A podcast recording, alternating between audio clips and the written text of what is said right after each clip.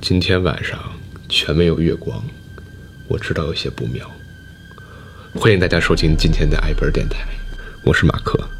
我是老赵头。现在我们正坐在一个却没有亮光的地方，看着窗外有点略微血红色的天空，在树枝叶的缝隙中，我们可以看到对面的灯光，有一个人影在那里。但是其实我们并不知道它到底是人还是什么其他的东西。我们今天的主题是都市传说，这是一期非常适合睡前听的节目。你看我们说的多轻柔。是啊，那我们开始吧。都市传说实际上它的起源就非常挺，其实挺有意思的，是吗？就你应该这么说，就是基本上基本上每一个这样的群体都有属于自己的都市传说。就比如说，我们拿北京做例子，北京有很多都市传说。对，老赵头作为一个老北京，肯定知道很多。北京有一个很著名的都市传说，是这个公交车啊，消失的公交车。他就说呀，是有一路公交车，晚上呢是末班车，有一个小伙子在坐在车上，车车上呢坐着几个人，有一个售票员，有一个司机，有一个老人，还有。这个小伙子，那么车开到一半从路边上来两个穿着清朝衣服的人。嗯这两个人缓缓的上来，好像还抬着另外一个人，他们就坐在车上了。当时他们也没有在意，觉得这可能是某一个剧组下班了以后赶末班车回去。这个车往前开，开到一半这个老太太对这个小伙子说：“说你抢我的钱包。”那么小伙子当然说没有。那么老太太带着小伙子就下车理论了。那么车缓缓的开走了。小伙子问老太太：“我没有偷你的钱包，你为什么诬陷我？”老太太说：“你没有看到刚才上车那两个人没有腿。”那么，都市传说为什么是都市传说？是因为它与我们的生活的环境非常的联系紧密，所以我们就有了下面的故事的后续。第二天，在报纸上。他们看到这一路公交车被发现在了密云水库附近，那么这个是离这条公交车的线路非常远的，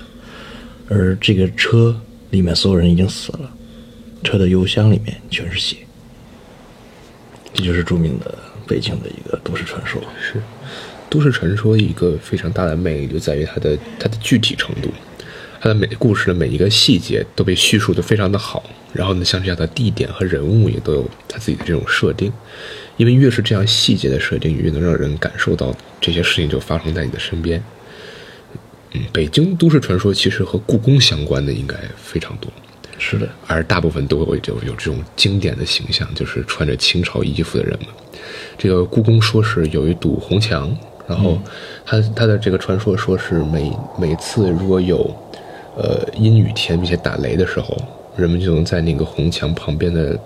这个道路上看到打着宫灯的宫女和太监们在那里走来走去。像这样的，在故宫反正是属于比较多的那种。还有，反正还有另外一个说法是说，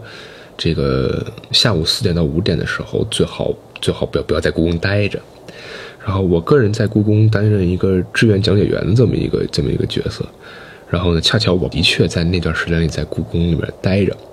然后呢，也不是说是什么什么能能够见到那么多什么这种各种各样的都市传说或者是奇奇怪怪的东西，但是那个气氛的确就很不对劲，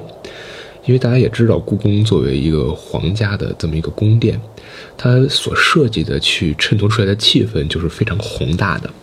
非常具有气魄的。然而下午四点到五点，正是游客要离开的时候，你就孤零零的一个人站在偌大的广场上，看着前面非常非常高的这种这种太和殿或者是保和殿的这种屋檐，就油然而生的有一种奇怪的感觉，就是让人感觉非常的非常的不舒服，非常的诡异。尤其是再结合起北京的那种天，但我们也知道北京，呃，空气不大好，往往。天空并不是像是蓝色的，而是那种淡淡的灰色，所以在这种各种各样的这种元素的结合下，就自然而然的产生了让人感到恐惧的这么一个情景。而且这个都市传说变得非常的有趣，是因为故宫确实在夜里不对游客开放。所以游客也没有办法去验证夜里是否会出现这种事情。然而前一段时间，我记着元宵节，呃，故宫开了一场夜场，是是首次吧？我记得，呃，其其实之前有一次市区保级，但是那个比较小众一些。嗯嗯。那么这个夜场，你可以看到它灯火通明，于是有人在网上就会再次把这个都市传说来翻出来，说为什么灯火通明，就是为了把这些妖魔邪祟给清扫出去。这其实也相当于增加了这个都市传说的真实性。是，就是这种前朝的宫殿或者是古迹，往往都是都市传说高发的地方。其实还有另外一个都市传说，这种出现的频率最高的地方就是学校，因为很因为有一有很很广很广泛的一种说法，就是说，呃，很多学校都是建在乱坟岗上的，是为了用学生的阳气去镇一下那些，就是那些妖魔鬼怪们。然后，当然，其实我觉得，我个人认为，一个更主要的原因是因为，这个学校里的学生都比较喜欢听这个都市传说，然后自然而然的把情景设置在离自己最近的学校里，就显得更加有意思一些。然后，像学校的都市传说有一个很著名的叫做“好兄弟背靠背”。来，正那么这。个都市传说的背景呢，就是在那种以前的宿舍，以前的宿舍和现在的宿舍不一样。现在的宿舍，像我们学校的宿舍，它第一层第一层的铺底下是相当于是一个一个格一个格的，可以放东西。但是以前的宿舍的这种床是铁架子床，那么底下是可以有一个空间，一个大的空间去放这些东西的。那么这个故事就发生在现在，就就发生在这样的一个宿舍里面。他说是两个人在大学，有两个人下午说要约着出去吃个饭或者是干什么，但是其中一个人下午到了那个地方以后，没有看到和他约出来的另外那个人，所以他很奇怪。消失的那个人的老师也没有找到他，然后他的家长也没有看到他回来。那么这个人相当于就失踪了好几天。嗯那么他们就一直想找这个人，一直想找这个人，一直找不到。这个同学有一天晚上就做了一个梦，梦见说失踪的那个人对他说：“好兄弟，背靠背。”那么第二天，房间里传出了一股腐臭味儿。他们顺着这个味道去找，发现那个同学已经死了，就死在跟他约着出去的同学的床板底下。两个人的姿势正好是背靠背。所以，如果各位现在正在宿舍听这个故事，你们不妨检查一下自己的床下面。嗯，是我突然发现，就是感觉感觉很多故事里面都会出现气味，就因为气味是一个，呃，可以可以说是一个捉摸不定对捉摸不定的因素。加上视觉或者听觉带来的这种感受，还是有点太直接了一些。在营造恐怖气氛的时候非常好用，但是在营造一种一种未知的气氛的时候，可能用嗅觉会更好一些。都都市传说其实文化更盛行的地方，可能可能还是还是国外。美国有很多这种各种各样的都市传说，消失的大车客，消失的大车科，然后比如著名的瘦长鬼影，对，对，瘦长鬼影我记得就是呃，这给给大家先讲一讲这个这个都市传说，它的起源基本上就是一个一张照片，嗯，对吧？我记得就是在丛，就就是在那种就是丛林当中，然后有一个长得非常高、穿着西服的这么一个人，没有脸。没有脸在那站着，然后从这图片的衍生品就变得更就会非常非常多，有很多人都会喜欢去 PS 或者就制作这样的有关收藏鬼影的照片，我曾经就 PS 过一张，是吧？是的。你那个把这张照片放一下，让大家感受一下收藏鬼影的样子。可以。然后收藏鬼影它它其实它它其实就是经过了这么一大堆宣传，在外外加它本身这种非常经典的恐怖的这种特征，就想象一下那种又瘦又高的人，然后没有脸，然后呢，同时又跟很多有关小孩儿的，就有它有很多故事都跟有关小孩儿，所以收藏鬼影慢慢的就从一个比较普通的都市传说，演变成了一个非常庞大的亚文化。以至于最后导致，我记得是美国那有一有一个有一个杀人案和这个有关，基本上就是两个小孩对于这个都市传说，这个收藏鬼影，呃，他信的是如此之深，以至于他们觉得自己要献祭，就是献祭他自己的一个同学来换取这种平安，其实他们就把这个同学类似于类似于就约到了野外，然后并且将他杀死，就可以说是引起了这么一个这么一个比较比较悲伤的故事。就所以说，都市传说的话，就是还是往往还是那句话，就是往往会真实和这种虚幻之间的界限会变得模糊。那么，还有一个非常盛产都市传说的国家是日本啊，而日本的都市传说里面就非常非常多了，比如说很著名的裂口女，嗯比如说如月战。啊，我觉得如月战这个都市传说就又代表另外一个风格，嗯就是他把都市传说和网络结合起来了。嗯这个事情讲的其实是一个一个女孩儿，嗯她在网上发出了一些博客文章，说自己去坐火车，然后坐坐过站了，然后下车的时候发现只有自己一个人。那么在一个空无一人的车站里，好像很偏僻，这个地方叫做如月站。嗯那么这是末班的火车，也就是说不会有下一班火车来了。那他想回去的话，只能通过顺着铁轨往回走。那么他就会一直发这些博客去问网友应该怎么办。那么他最后说见到了一个长长隧道，说要走到隧道里面去。然后很多网友说你不要往里走，不要往里走，但是他最后还是进去了。那么走到隧道里以后，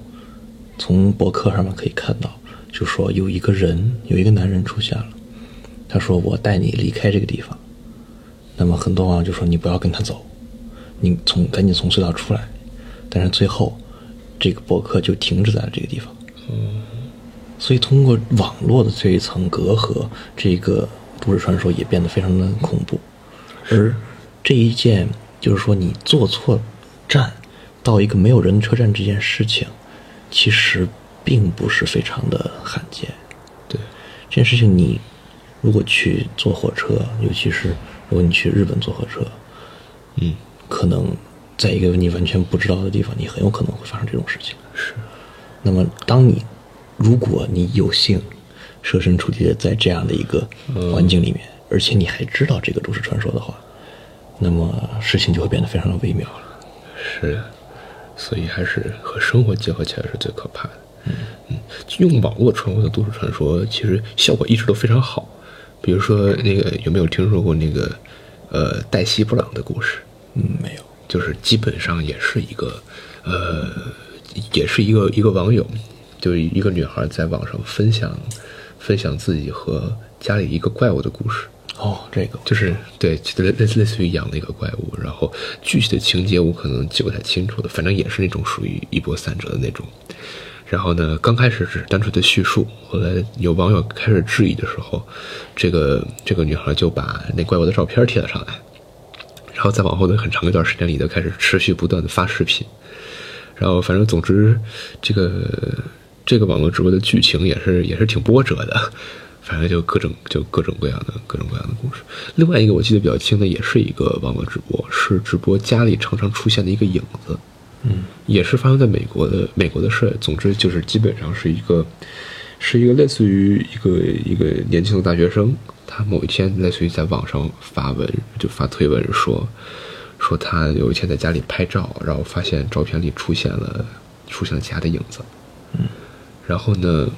就。感觉这只是一个比较普通的、普通的这种吐槽类的那种、这种就就是这种发表的感言，然后再加上这种出现的影子也，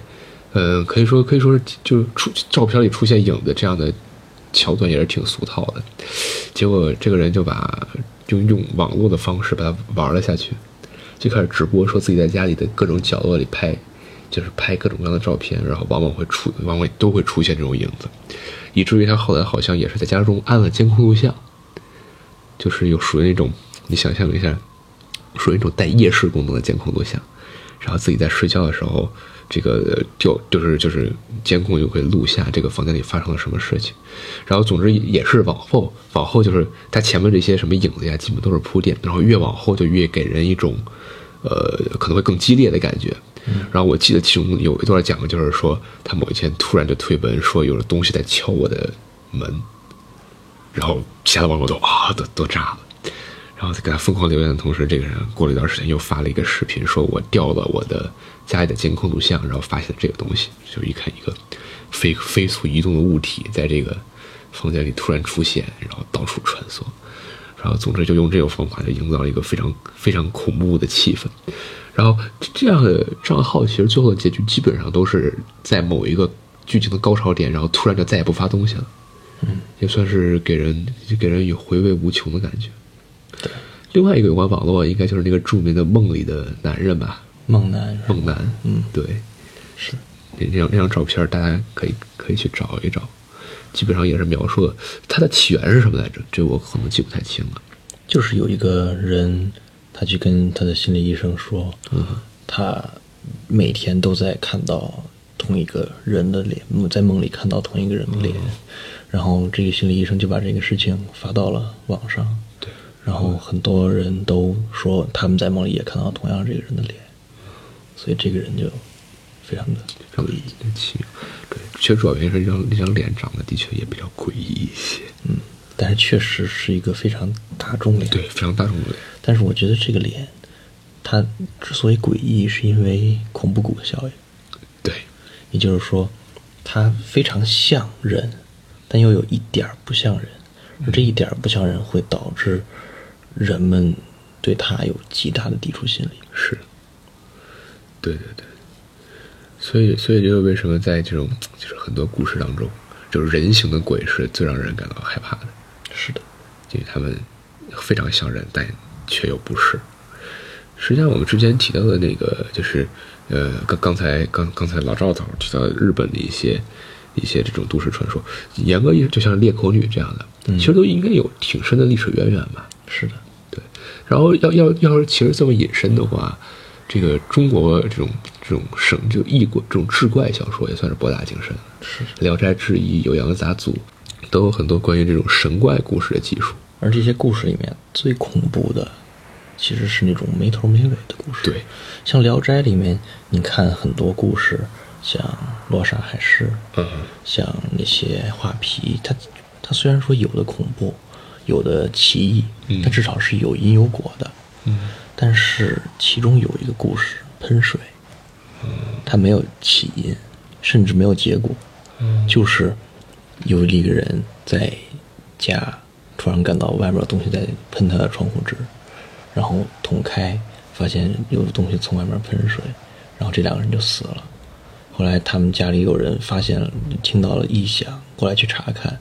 然后发现他们死了。出门，然后挖地，发现里面有一具被水泡的死尸，这个故事就结束了。所以它没有头没有尾，但是就是最恐怖的，我认为最恐怖的《聊斋》的故事就是它。我我这里面也有大概两个这两三个小故事，都都是《酉阳杂族》里面的，给大家分享，也是属于那种无头无尾的小故事。它其中有一个也是属就讲述的就特别简单，一个人晚上就在睡觉，睡觉的时候我们都知道，如果有人睡觉不老实的话，手可能会搭在地面上。然后这个这个人是个书生，然后属于比较瘦弱的那种，他的手就搭在地面上。忽然他觉得从地下伸上一只手在拉他的手，于是这个人就慢慢的就就就是也不是慢慢的，基本上就是快要被拽进这个地下了。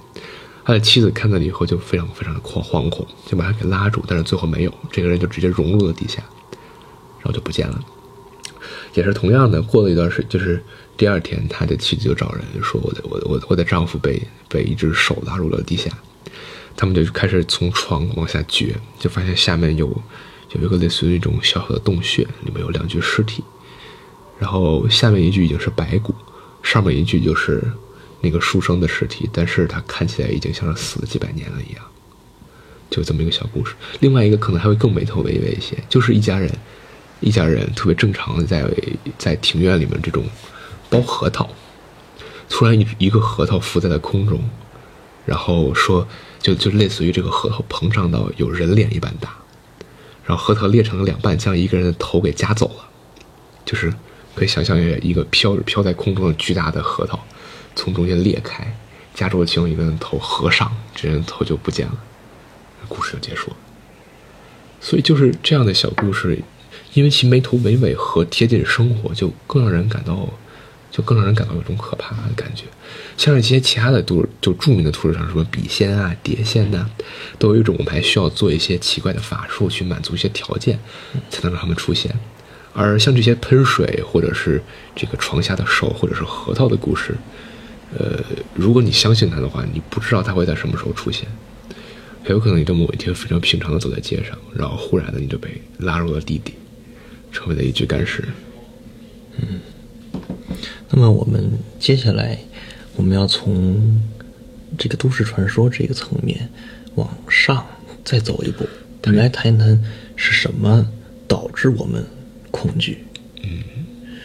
那么我们来先分享一下自己觉得什么是对自己来说最恐惧的吧。首先我，对于我来说，我的噩梦里面经常出现的东西是电梯。楼梯，以及走廊，还有追逐。我先先说说为什么电梯恐怖吧。我觉得电梯恐怖是因为你不知道它要去哪儿，就是你虽然说你摁了一个按钮，但你真的认为这个按钮带你去的地方就是这个按钮所说的地方吗？嗯，这个按钮只是一个人为所告诉、人为所创立的东西，但是真正到的地方，你永远在到之前是不会知道的。是，那么，另外一点，这个电梯你看不到外面，嗯也就是说你永远不知道你会去哪儿。那么如果说这个电梯往上升，往上升，然后打开门，门口站着一个人，怎么办？你永远不知道门外是什么，这是电梯最恐怖的地方。是，而且你也不知道电梯会不会一直往上走，或者是横着走。或者是不停。对，所以电梯的恐怖在于这里。那么楼梯的恐怖是什么？楼梯的恐怖在于它不是一个一眼能够看透的结构。嗯也就是说，你楼梯走到下一层，你要折回来；走到下一层，你要折回来。到每一次你转弯的时候，你是不知道那个弯的是有什么东西的。那么，这个事情就会很恐怖。而且楼梯也是，因为它的结构是非常相似的，也就是说，你不能确定你是不是真的到了下一层。嗯还有走廊，走廊也是，转角的地方你从来不知道它是什么，而且走廊那么长，你一眼能够看透。其实一眼一直能看透也不是一件好事儿，对，因为万一走廊那头有什么东西突然出来了呢？一眼能看回去，就意味着你和对面的东西没有任何的中间的阻隔。对，或者说你走在中间，背后有东西看你，你也发现不了，对吗？是，所以走廊也是一个非常令我恐惧的东西。还要追逐，对，对啊，对，像我曾经做了一个非常恐怖的噩梦，也不算是恐怖的噩梦，就很诡异的噩梦，是我在一个封闭的走廊里，是一个口字形的封闭口走廊里，然后我能听到走廊的拐角那个地方有脚步声，越来越快，越来越快，越来越快，跑到转角的地方突然消失了。然后我就去想知道那边是什么，于是我就往那个走脚步声停的地方走。这时候我就听到我身后的另外那个走廊的那个转角处又有从慢到快的脚步声，又是即将转过来的时候消失了。于是我就在这一条走廊来回的走，听到背后有不断向我跑来的声音，但是看不到是什么。然后我就醒了。这种东西就是非常的恐怖，因为你从来不知道是什么东西在那儿，对，但你也无法知道。嗯所以可以总结出来的一点就是，恐惧这件事情与未知是极为相关的。是。那马克，你来说说。就像是我我我先我我先引用一句话，就是著名的洛夫克拉夫特，这个克苏鲁神话的缔造者，他说的一句话，就是人类最强的感情是恐惧，而最强烈的恐惧便是对未知的恐惧。我的我的像我我比较害怕的东西，或者说我的噩梦里常常出现的意象是无限，就是无头无尾、无始无终，像是衔尾蛇一样，你永远不不知道它会在什么时候停下来。其实电梯和楼梯这两者都具有这样的特性，但是呢，呃，我所恐惧的无限更像是将某件事情细分到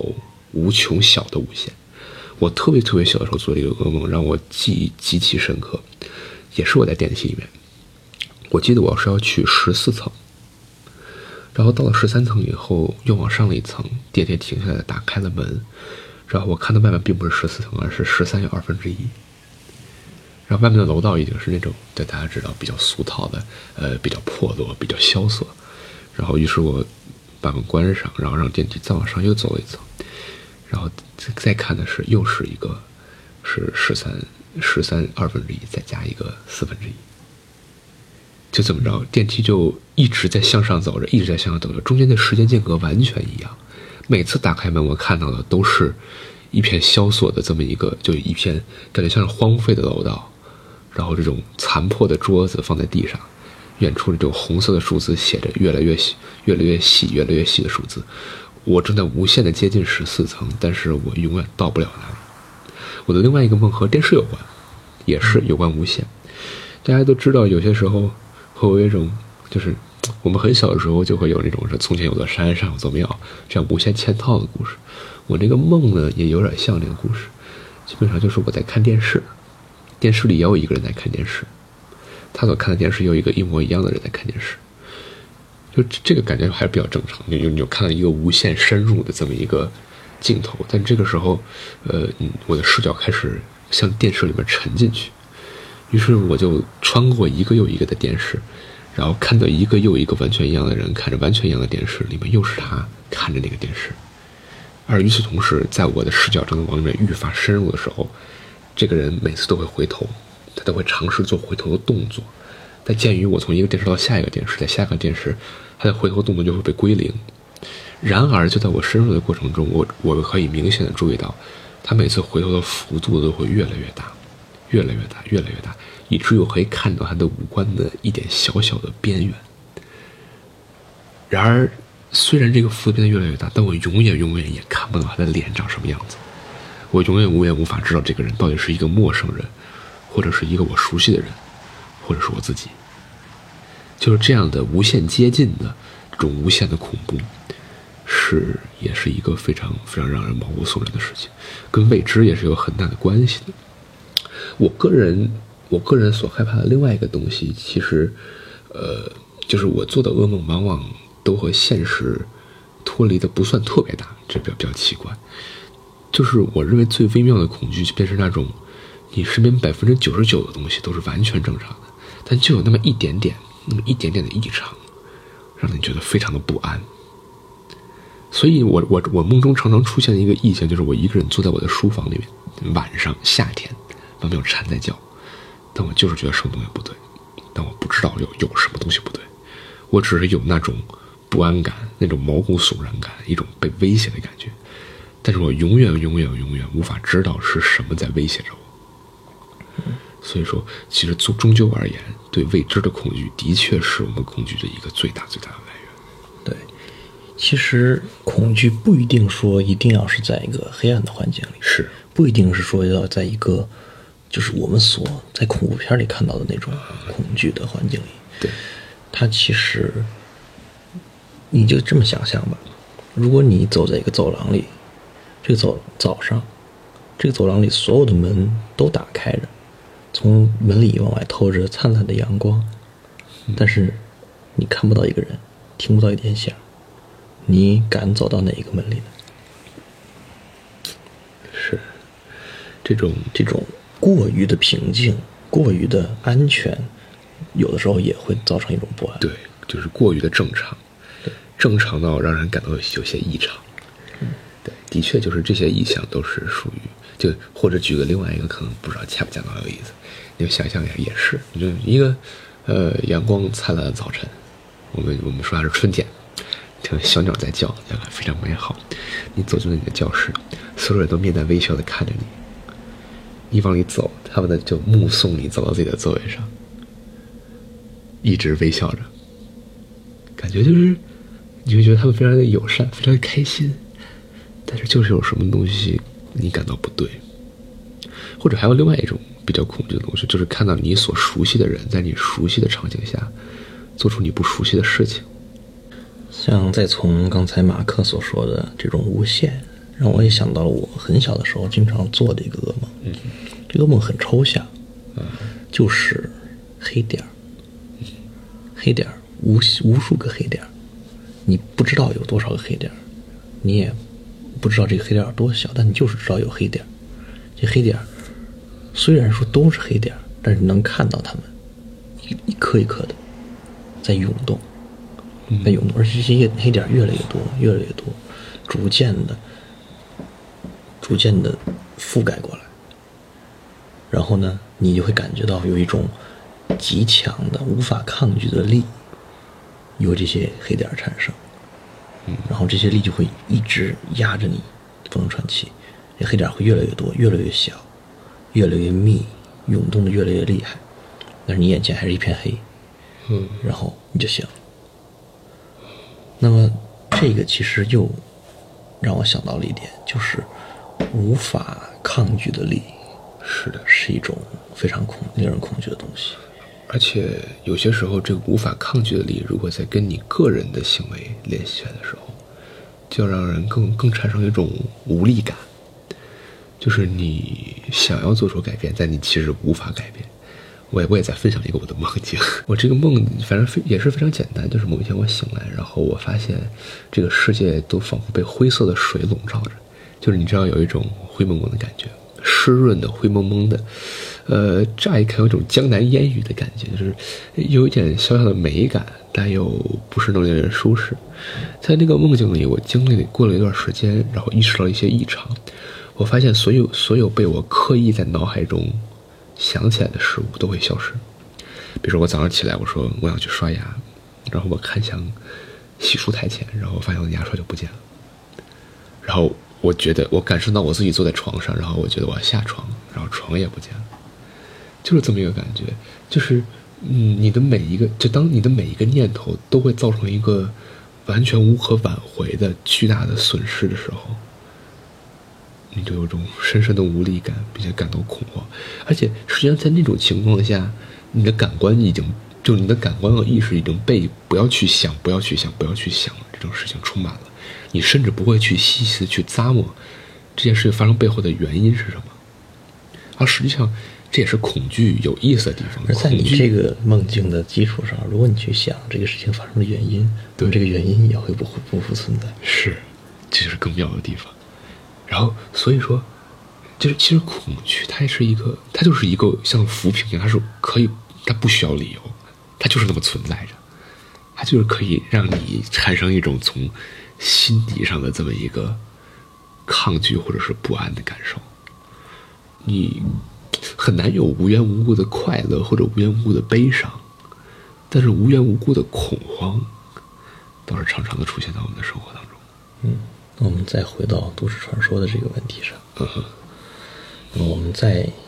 想一想，有没有什么奇怪的都市传说，能够与我们的刚才所讨论的恐惧的源头相联系起来？嗯，我觉得像我们上一期动画片里面隐隐透出的那种都市传说的恐惧感，其实就是所说的。猫和老鼠以及海绵宝宝的这个恐惧，我觉得也是一种非常有趣的事情，因为他把儿童这个东西与恐怖联系到一起，这种东西是令我非常不安的。对，就是将最纯真的，将一个人最纯真的时候与最诡异、最可以说是最不正常的事情联系起来。像他们那个，比如章鱼哥之死，是他们这个都市传说，在网上会有很详细的文字说明版本。比如说，第几秒发出了什么样的、什么样的低沉的声音？第几秒视频发生抖动，章鱼哥的脸变成了扭曲的，眼睛变成了红色。嗯，比如第几秒来了一个什么样的人？那么这样的文字描述，其实。也会让我感到不安，甚至比看到视频本身还要令我不安。是，其实主要原因就是，我一直觉得文字能营造出来的恐怖气氛，其实比其他的方法都要更好。嗯，因为文字本身就已经给你留够了无限的遐想空间。能够让你去细细的、细细的品味那种未知的感觉。也就是说，文字是有留白的，而这种留白更是加深了这样的恐惧。是，因为视频这个东西，它无论给你留白的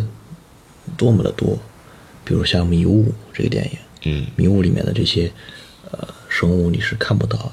或者说像《战栗黑洞》这样的片子，它所有的恐惧都是在隐藏在一个一个的很小的、很细节的改变上的。但是文字所带来的恐惧是全部由你大脑产生的，是。所以你可以根据你自己所害怕的东西而营造出一个可怕的感觉。对，这是视频或者图像无法达到的。对，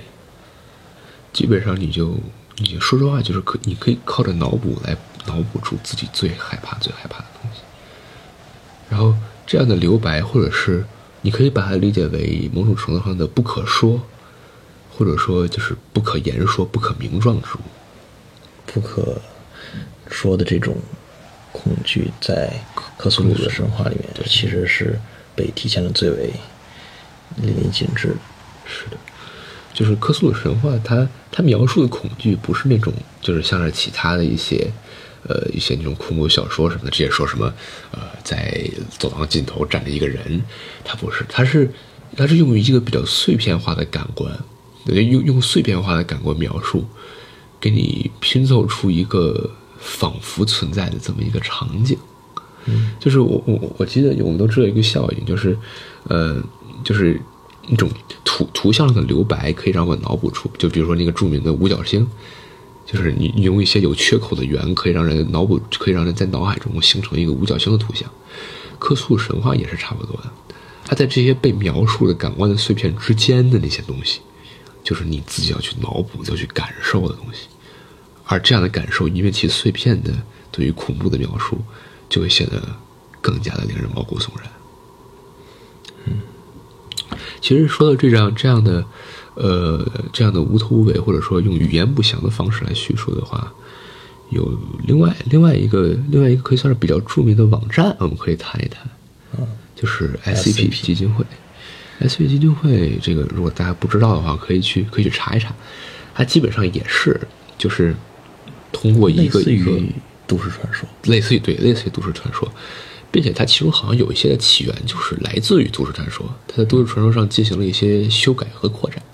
是的，就是 S A 基金会，其实有空我们可以聊聊，因为它是一个挺庞大的话题，也有很多这种衍生的分支。但是就描写恐惧上面，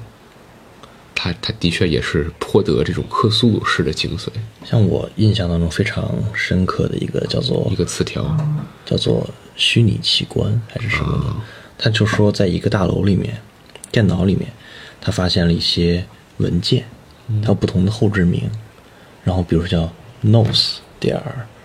w a v，比如说，嗯。那它就是一个音频文件，他就说这个音频文件是多长多长时间的一个什么样的声音，嗯。那么在它显示出来，比如说是十六秒，但实际上播放时间是三十二分钟。而播放完以后，你可以在音箱上找到一层类似于鼻内粘液的物质。而比如说还有一个是一个视频文件，叫做 mouse，它就是一排牙。这个视频从左到右的去看这排牙，但是这排牙一直看不完。嗯那么这一个视频显示的是比如一分钟，但播放了两个小时，然后看完以后，显示屏上分泌出了唾液的成分，类似于这样的。而这一个呃都市传说，像这个词条的结尾是这座大楼后来发生了火灾，那么在火灾中，人们看到从柜子里爬出了一个像手一样的东西，而这个手上有十一根手指头。然后 SCP 基金会这些词条最微妙的地方就在于它，它从来不去解释到底发生了什么。对啊这是我这个这也是我觉得它最最引人入胜的地方。我个人最喜欢的一个词条叫做卡夫卡停车场。嗯哼。基本上描述的，呃，故事特特别简单，就是他他是他这个这个叙述方法，先是描述了一个停车场，说这个停车场类似于在什么位置，是什么样的，由哪个公司拥有，然后大概说了一下，说一些所谓的收容措施，就是大家什么不能接近这个停车场，什么如果有接近的人，应该以什么什么借口支开。然后再往下是是两个类似于音频的记录，记录一个人进入这个停车场后发生的事情。这个就是开始变得有微妙的地方了。这个这个人进入之后，就发现这个停车场，呃，就停他这个停车场是类似于一个地下停车场，就是可以一直往下走。但是呢，呃，就是就是这个人进入之后，他发现他无法返回地面上，然后每次往下走的时候，后面的门都会关闭。